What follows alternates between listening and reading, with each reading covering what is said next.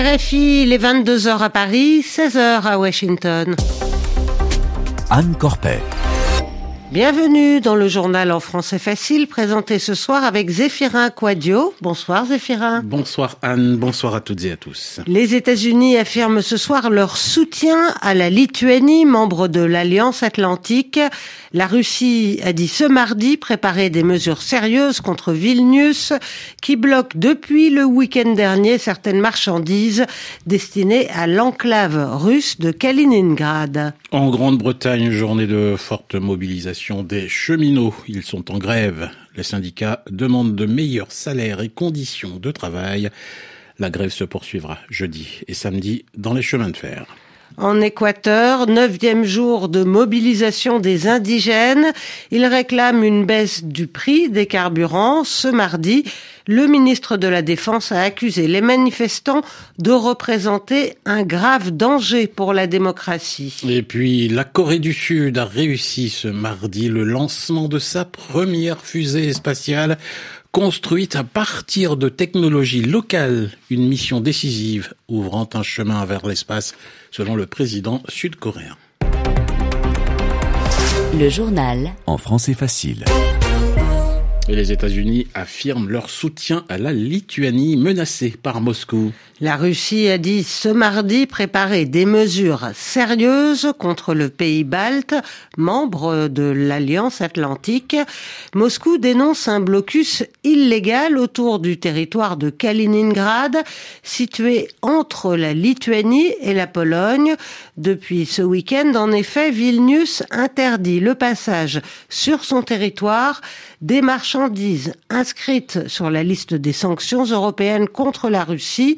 Cela concerne notamment les matériaux de construction, les produits chimiques ou encore les ordinateurs et les téléphones portables. Tous ces produits passaient jusqu'à présent par la Lituanie en train pour arriver à Kaliningrad. Alors pourquoi cette enclave est-elle si importante pour la Russie? Élément de réponse avec Justine Fontaine. Avant la Seconde Guerre mondiale, Kaliningrad s'appelait Königsberg et appartenait à l'Allemagne. Lors de la chute du régime nazi en 1945, ce petit morceau de territoire au bord de la mer Baltique passe sous contrôle soviétique et change de nom. Puis quand les pays baltes prennent leur indépendance après la fin de l'URSS, la Russie garde cette enclave coincée entre la Pologne et la Lituanie, enclave dont l'avantage est d'être épargnée par les températures les plus basses et donc d'être accessible par la mer même en hiver, un atout stratégique au niveau militaire, en particulier pendant la guerre froide.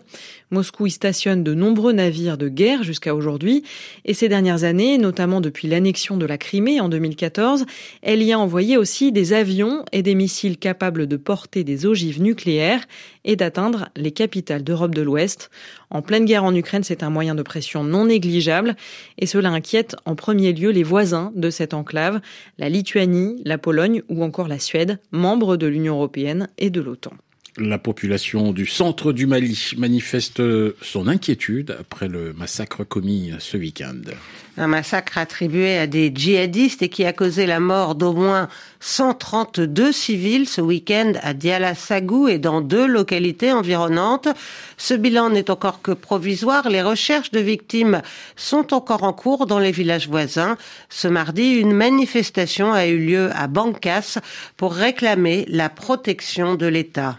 Au Burkina Faso, le chef de la junte a reçu ce mardi l'ancien président Roch-Marc Christian Caboret. Selon des images fournies par la présidence, Roch-Marc Christian Caboret a serré la main du lieutenant-colonel qu'il a renversé lors d'un coup d'État en janvier dernier. Les deux hommes ont échangé dans une atmosphère manifestement détendue. Selon le communiqué de la présidence, il s'agit du début d'une série d'actions qui visent à décrisper la situation politique.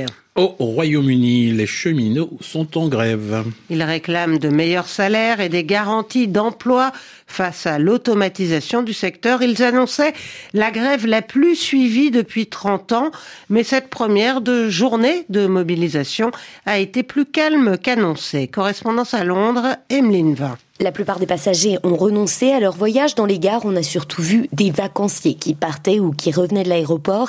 Et forcément, coincés par la grève, la moitié des lignes ont été fermées ce mardi. Un train sur cinq seulement en circulation en moyenne. En Écosse, par exemple, ce chiffre est descendu à un train sur dix. Journée plus calme que prévu donc, mais pas non plus tout à fait tranquille. Beaucoup de monde sur les routes, dans les villes en particulier. À Londres, ça a été le deuxième jour le plus embouteillé de l'année. Dans l'ensemble, cependant, là encore, moins pire que craint par les prévisionnistes, avec un plus grand report sur le vélo et la marche que sur la voiture. Côté négociation, le gouvernement et Network Rail, le propriétaire du réseau ferroviaire, continuent de juger non viable la hausse de salaire réclamée et de rappeler que le secteur doit se moderniser. Les syndicats évoquent une victoire sur les piquets de grève, même si seule une minorité de Britanniques soutient le mouvement. De nouvelles mobilisations sont annoncées jeudi et samedi en l'absence de progrès. Emeline Van Londres. RFI. Et des perturbations sont aussi annoncées hein, dans le secteur aérien en Europe. Oui, plusieurs syndicats d'hôtesses et de stewards de la compagnie Ryanair appellent à la grève le week-end prochain en France, Espagne, Belgique, Italie et au Portugal. Un syndicat espagnol appelle pour sa part à neuf jours de grève en juillet chez EasyJet pour, pour obtenir une augmentation des salaires. En Équateur, les indigènes manifestent depuis neuf jours. La Confédération des nationalités indigènes exige une baisse du prix des carburants. En essence, en un an, pardon, l'essence a augmenté de 46% et le diesel de 90%. Des barricades bloquent les principaux axes routiers du pays. Des milliers d'indigènes sont arrivés lundi dans la capitale Quito pour une marche pacifique vers le centre de la ville.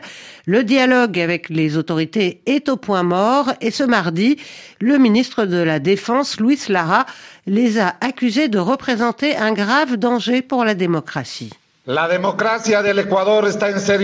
La démocratie en Équateur est en grand danger. Devant l'action organisée de personnes exaltées qui empêchent la libre circulation de la majorité des Équatoriens et celle de groupes violents dont l'unique objectif est de provoquer la panique attaquant et raquettant les entreprises, les institutions et les autorités.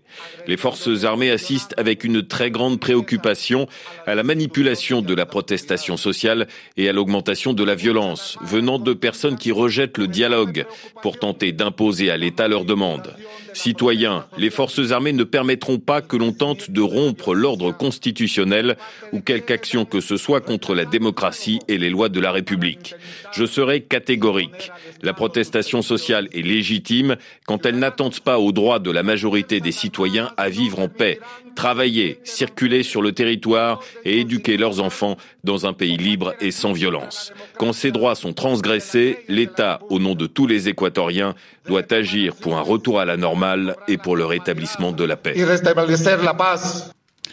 Puis la Corée du Sud a réussi ce mardi le lancement de sa première fusée spatiale construite à partir de technologies locales. Et elle rejoint ainsi les nations qui ont développé un lanceur spatial capable de transporter un satellite de plus d'une tonne, un club restreint qui ne compte que la Russie, les États-Unis, la France, la Chine, le Japon et l'Inde. La Corée du Sud est réputée pour ses produits de haute technologie, mais elle ne s'est lancée que tardivement dans la course spatiale internationale. Correspondance à Séoul, Louis Paligiano. La Corée du Sud vient d'accomplir une mission décisive ouvrant un chemin vers l'espace, a salué le président sud-coréen Yoon Suk-yeol, qui, conformément à sa promesse de campagne, a d'ores et déjà annoncé que le gouvernement établira une agence aérospatiale et soutiendra systématiquement cette industrie. Après avoir décollé à 16 heures, heure locale, du centre spatial Nado à Gohung, dans le sud-ouest du pays, la fusée Nouli de 200 tonnes a réussi à déployer les satellites qu'elle transportait à l'altitude cible de 700 km comme prévu. Tir d'aujourd'hui était le deuxième, après une première tentative manquée en octobre dernier. Arrivé seulement au début des années 90 dans la conquête spatiale, c'est en 2013 que la Corée du Sud a lancé avec succès sa toute première fusée, qui comportait néanmoins un premier étage de construction russe. Ces dix dernières années, Séoul a investi 1,8 milliard de dollars pour concevoir Nouli localement et avec des technologies sud-coréennes. Fort de cette réussite, le pays ambitionne désormais de réaliser quatre autres tirs de cette fusée d'ici 2027 et lorgne désormais la Lune avec l'envoi d'un module d'atterrissage lunaire en 2031. Louis Paligiano, Séoul, RFI. Et puis ce soir, c'est la fête de la musique en France. Une fête qui célèbre son 40e anniversaire et pour l'occasion, Emmanuel Macron a notamment invité la star sénégalaise Youssou N'Dour à l'Élysée.